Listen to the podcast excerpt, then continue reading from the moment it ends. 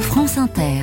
Il est 6h18, direction Avignon maintenant pour Esprit d'initiative. Bonjour Cécile Bidot. Bonjour. Plus précisément, vous nous emmenez dans la ceinture verte d'Avignon où se trouve l'association Semaille. Oui, c'est une association bien ancrée dans le paysage avignonnais depuis 27 ans.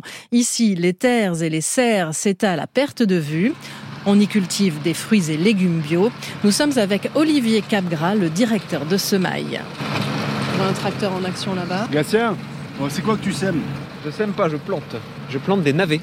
Vous, Vous êtes euh, maraîcher Non, pas de profession, je suis pas maraîcher. euh, J'étais enseignant et maintenant je suis encadrant euh, maraîchage. Là, par exemple, vous travaillez avec qui Je travaille avec Tanzila qui vient de Tchétchénie. Là par exemple, elle a les doigts complètement gelés donc elle n'arrive pas à planter. C'est un boulot euh, qui est compliqué l'hiver quoi pour des gens qui sont pas habitués. Je vais traverser.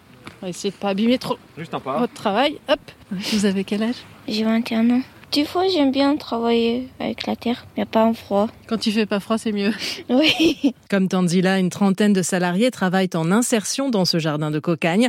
Ils apprennent un métier, la langue française si besoin, et leurs légumes constituent des paniers bio distribués à Avignon et aux alentours ou vendus sur place. Là, je vois d'ailleurs qu'on a notre vélo cargo euh, qui vient de le ramener. euh, Peut-être qu'on peut aller le voir. Salut Perrine, Bonjour. ça va Tu vas où Centre-ville et Cave de Provence. Qu'est-ce qu'on a de bon C'est un là-dedans petit panier. Blettes, courges, on a une boîte de navet, 500 grammes de pommes et 300 grammes de mâche. Le bonheur pour deux personnes. Tout ça, c'est local, bio, de saison. Et solidaire, puisque c'est cultivé par nos salariés en parcours. Il y a aussi toute cette dimension d'accompagner un projet qui permet à des personnes de, de revenir vers un emploi durable. C'est clair qu'on est dans cette logique de, de venir planter une petite graine qui va petit à petit pousser. Il y a clairement cette symbolique et puis surtout récolter le- les résultats de ce labeur.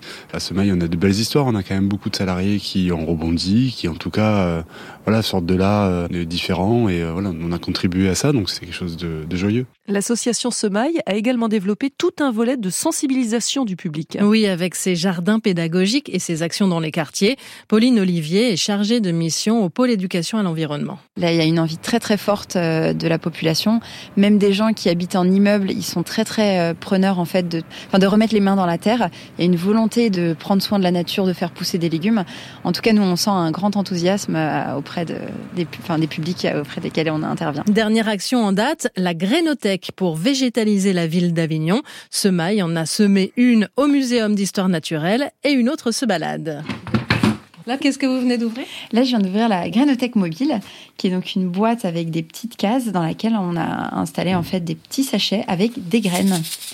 Et l'idée, c'est vraiment de pouvoir troquer entre bah, une communauté de jardiniers des graines, donc soit potagères, soit euh, de fleurs, et puis de créer une dynamique autour du jardinage. Un projet que la municipalité a intégré dans son plan local pour le climat. Semaille dans l'esprit d'initiative, la chronique de Cécile Bidot à retrouver sur franceinter.fr.